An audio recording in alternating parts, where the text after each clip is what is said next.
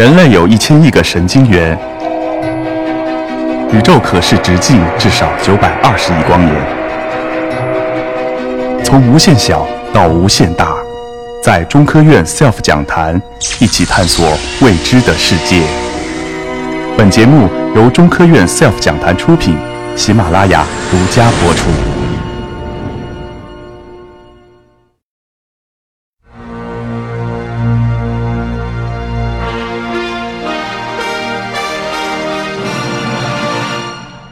我们请出中国科学院古脊椎动物与古人类研究所研究员蒋顺兴老师，为大家带来翼龙的探秘之旅。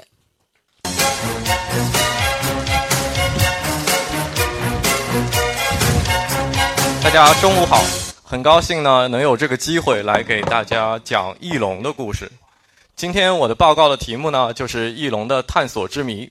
大家做过预热的都看到那个标本，我看到呢有差不多百分之三十的同学是回答正确了，还有很多同学呢回答的是不对的。那么在今天的报告当中呢，我们我会告诉你们正确的答案到底是什么。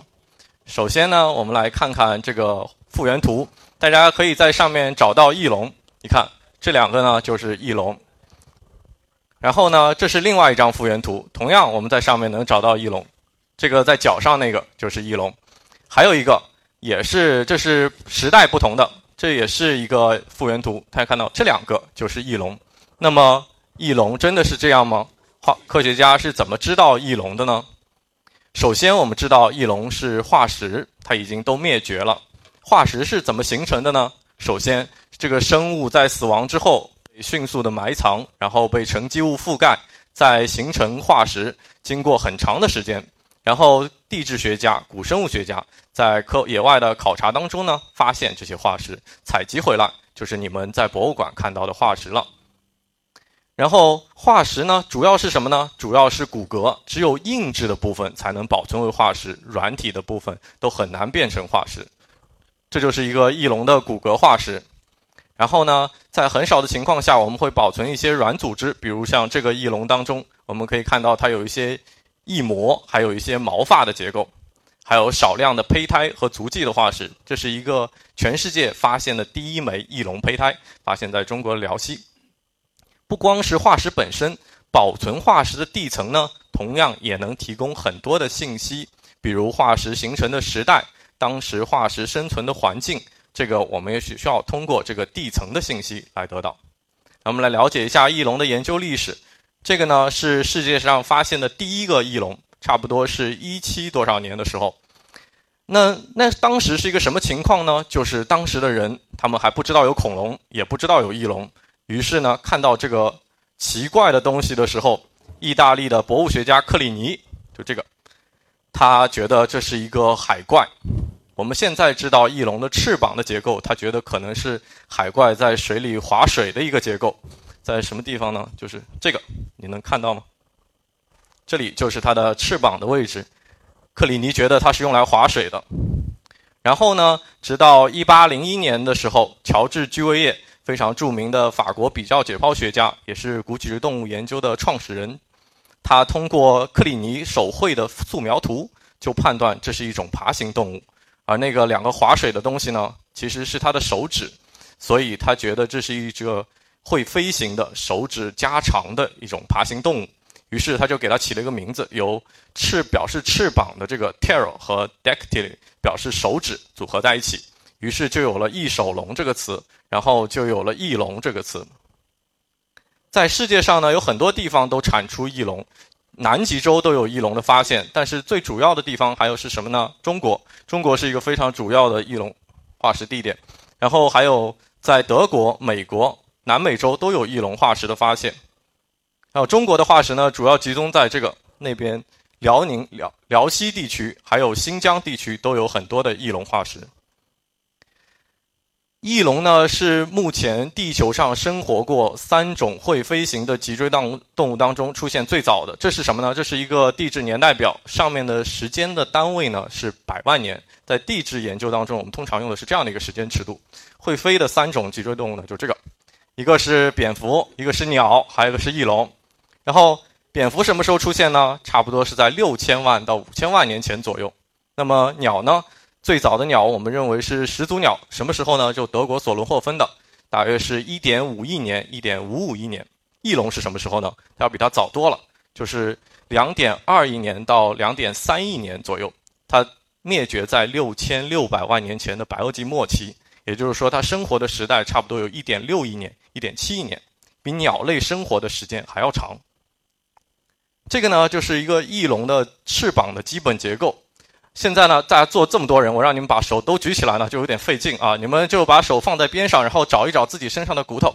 来，你看一看，这个就是你的大臂，你看，就是翼龙的大臂，你找到翼龙大臂。然后呢，这里就是翼龙的小臂，你找到它了吗？然后找翼龙的掌骨，它会非常的长，这就是你的掌骨。翼龙呢也有一个掌骨。然后翼龙最有特点的地方就出现了，它的第四个手指就是你的无名指，它有四节，每一节都很长，变得非常长。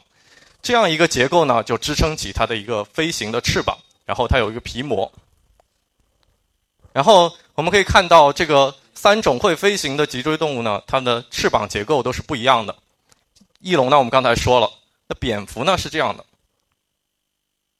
它的掌骨也就手掌，除了第一个手指，其他的后面四个都非常长，它就形成一个支撑起一个膜的结构。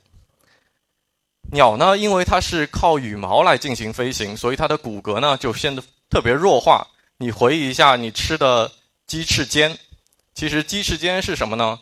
就是它的手掌和手指愈合在一起，就变成了这个鸡翅尖，就这个绿色的部分。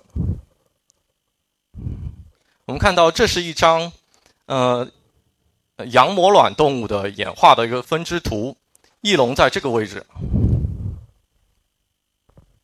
然后边上呢就是恐龙，所以呢，翼龙和恐龙是有一个共同的祖先演化出来的，它们并不是同一个东西。而其中的恐龙当中的一部分呢，又演化出了我们现在看到的鸟类，和这些已经灭绝的哦不，应该是除掉鸟类以外已经灭绝的生物，亲缘关系最近的呢是鳄鱼，它们共同构成了一个类群，我们称之为主龙类，所以。有很多同学，我在看到大家的回复当中写的“翼龙是一种会飞的恐龙”，其实并不是。翼龙呢，只是跟恐龙有很近的亲缘关系，但它并不是恐龙。这个呢，是翼龙的两种大的类型，一种是长尾的、比较原始的，我们称为喙嘴龙类；另一类呢是比较进步的、短尾的，我们称之为翼手龙类。它们呢有一些明显的形态上的差别，我给你放一下，看，在这个鼻孔的位置上。牙齿的分布上，还有颈椎的长短、掌骨的变化，以最明显的尾部的变化，以及它的第五个脚趾的变化上，都不太相同。然后呢，我们在近两年、近几年呢，在中国辽西发现了一种称之为悟空翼龙类的类型，它呢介于这两种翼龙的过渡类型，就是说从原始的向进一步的演化，它中间的一个过渡环节，就像我们知道的三指马，从原始的那种。五个脚趾像慢慢变成一个脚趾，三只马它有三个脚趾。这个翼龙呢，它也有一些进步的特征，比如说这个，它还有三个特征是处于这两类类型之间过渡的。还有一个呢，它还具有一个原始的特征，所以我们觉得它是一个过渡类型。好，我们说完这个呢，就说一说这个非常保存非常好的一个热河翼龙，发现于中国的内蒙。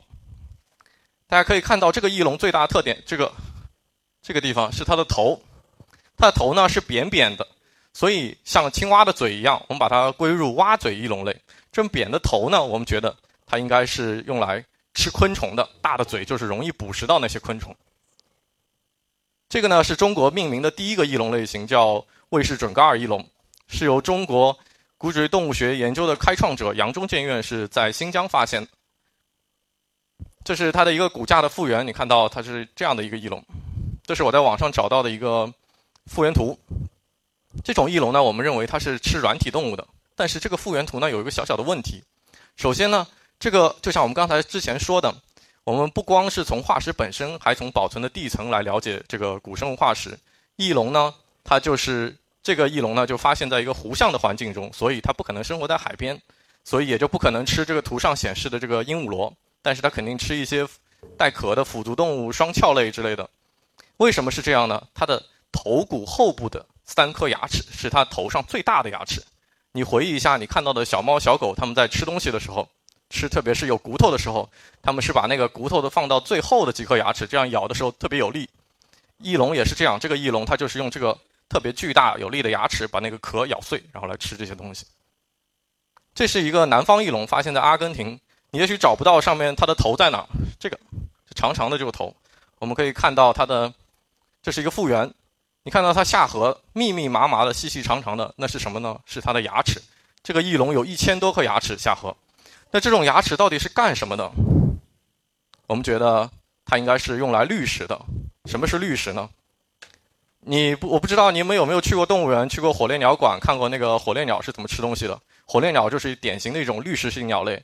它的鸟类都没有牙齿了，但是它形成了一个像刚才我们看到翼龙牙齿同样结构的一个角质角质状的结构，密密麻麻的。它是头倒过来在水里这样一边走一边左右晃动着来进行滤食。还有一个比较典型的滤食动物呢，就是须鲸。你肯定知道，这个它有鲸须，它的鲸须呢也不是它的牙齿，而是一种角质状的结构。这是也是网上找到的一个图，你看到须鲸它可以。它的滤食过程就是这样，它有一些非常适合滤食的结构。它下面的喉腹褶在吸入大量的水的时候会去膨大，增加它一次性吞入的那个水的体积，增加它的捕食的量。好，我们介绍了这个翼龙的食性，大家还记得的就是刚才说的绿食的南方翼龙，还有是吃昆虫的热河翼龙。这是一个吃，我们还记得它就是吃软体动物的准噶尔翼龙。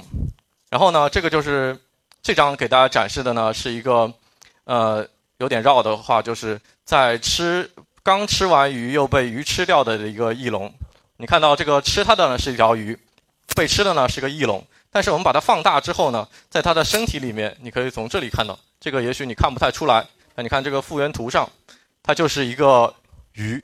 所以说这个翼龙呢是吃鱼的，但是它不小心呢也被鱼吃了。大家看到这个图片，你有没有想起点什么？是不是你们做那个预热的时候看到的图是吧？这个翼龙其实叫伊卡兰翼龙，这是它的化石的另外一个化石的头部。为什么叫伊卡兰翼龙呢？伊卡兰翼龙是它的属名，它的种名呢叫阿凡达伊卡兰翼龙，就是这样来的。呃，你看过《阿凡达》电影对不对？你记不记得里面有一个飞行异兽，主角旗的红色的，就是这个，这个图上这个。它的那个纳威语我就不念了，然后中文翻译呢叫魅影。这个魅影是怎么来的呢？肯定没有这样的生物。我们觉得，从我做翼龙的角度来看，我觉得它很像是这两种翼龙合在一起。你看到左边的古神翼龙和右边的古魔翼龙，古神翼龙的头呢跟它非常像，但是没有牙；古魔翼龙呢也有棘，也有牙，但是它棘的形状呢不一样，所以我觉得它是合在一起形成的。然后。除了这个魅影之外呢，还有一种飞的，就是其他人骑的，配角们骑的，就是这个，它叫，我们查了一下，它的纳威语叫伊卡兰，它的特点呢，跟那个主角骑的除了颜色上不一样之外呢，就是它的头脊。你看这个伊卡兰呢，头上是没有脊的，这个魅影呢，头上还有个脊，头下也有脊。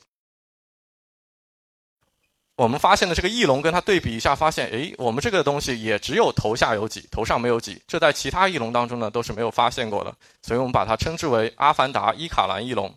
那么这个翼龙是怎么吃东西的呢？我们觉得它也是吃鱼的，它有一个下颌这个半圆形非常薄的结构呢，可能是在飞行当中放在水里减小阻力，然后后面一个囊的结构呢，可能是用来储存捕食到的这个猎物的。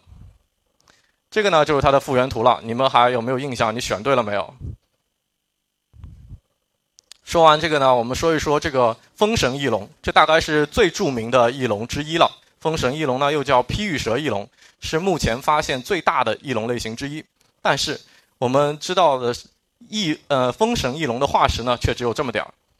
这些都是什么呢？我给你讲讲。这个呢，最最边上这个长长条条的呢，是它的一个颈椎。前面这个地方那个臂呢，是它的一个肱骨。你还记得刚才我们比划的时候，这个是它的上臂。C 和 D 呢是它的两个肩带，肩带是什么呢？就是身体和翅膀关联的一个关节的东西，我们把它忽略掉。我们来看到这个这个翅膀的这个肱骨大臂，通过这一个大臂呢，科学家就推测了这个翼龙的身体的翼展。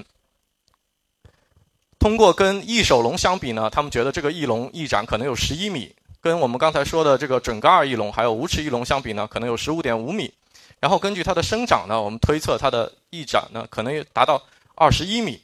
但是当时的研究者并没有更好的理由选择其中任意一项，所以他就选择了一个折中的方案，十五点五米。之后，他们后来的研究发现，长到十五点五米的翼龙需要的肌肉量不足以支撑它让它飞起来，所以现在最可信的观点其实还是它大概有十一到十二米的翼展，其实已经是一个非常大的翼翼龙了。翼龙当中。我们在翼龙中呢，在化石中通常谈的多的呢是它的体长、翼展或者身高。为什么？这些我们都可以通过化石来知道。体重这些呢，都是要通要通过一些方法来估计的，所以并不是特别准确的信息。但这个翼龙的翼展其实也并不是那么准确。那么这么大的翼龙，它到底吃什么呢？有人认为这个翼龙这么大，既然这么大，它完全有能力跟霸王龙一争高下。它所以他认为它是一种捕食性的，在地面来捕食小型恐龙。还有人认为，这么大的翼龙虽然它大，但是它的翅膀的皮膜非常脆弱，要是被其他的恐龙什么的破坏了，那它不是不能飞了吗？所以认为它地面能力很弱，所以他觉得这种翼龙很可能只能是在霸王龙吃剩之下吃那么一口剩下的。然后说完最大的呢，我们就说一说最小的，这是发现在中国辽西的一个最小的翼龙——森林翼龙，翼展差不多二十五厘米，也就是燕子那么大小。这种翼龙呢，我们认为它可能生活在森林当中，来吃一些小的虫子。